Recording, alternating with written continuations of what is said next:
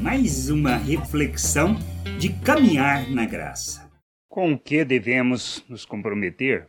Paulo ensinando a Timóteo no capítulo 2 de sua segunda carta, do versículo 3 ao 7, afirma: Como fiel soldado de Cristo Jesus, tome parte do seu sofrimento, pois o soldado, quando está servindo, quer agradar a seu comandante e por isso não se envolve em negócios da vida civil. O atleta que toma parte numa corrida não recebe o prêmio se não obedecer às regras da competição. E o lavrador que trabalha no pesado deve ser o primeiro a receber a sua parte na colheita. Pense no que estou dizendo, pois o Senhor fará com que você compreenda todas as coisas. Não podemos querer viver o reino de Deus presos a este mundo e a seus valores. O nosso Deus, por meio de Cristo, nos deu a vida, nos tirou das trevas, nos transportou para o seu reino, nos libertou do pecado, nos fez servos da justiça, para vivermos segundo os valores eternos. É impossível vivermos o reino de Deus tendo o coração preso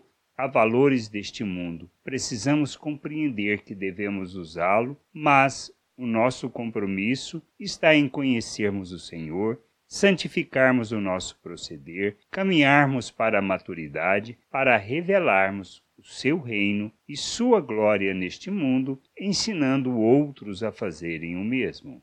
Somente viveremos o reino de Deus e a sua vontade se houver em nós o compromisso com o seu plano e propósito, não nos envolvendo com as coisas desta vida, mas compromissados com a vontade do Senhor, para que revelemos o nosso Deus, e possamos encher a terra com conhecimento da glória do Senhor, fazendo obras que expressam e revelam o nosso Deus ao mundo. Que a gente possa entender, buscar o conhecimento do Senhor e viver Sua plena vontade aqui na terra. Graça e paz sobre a tua vida. Amém. Você acabou de ouvir uma reflexão de Caminhar na Graça. www.caminharnagraça.com. Acesse o site.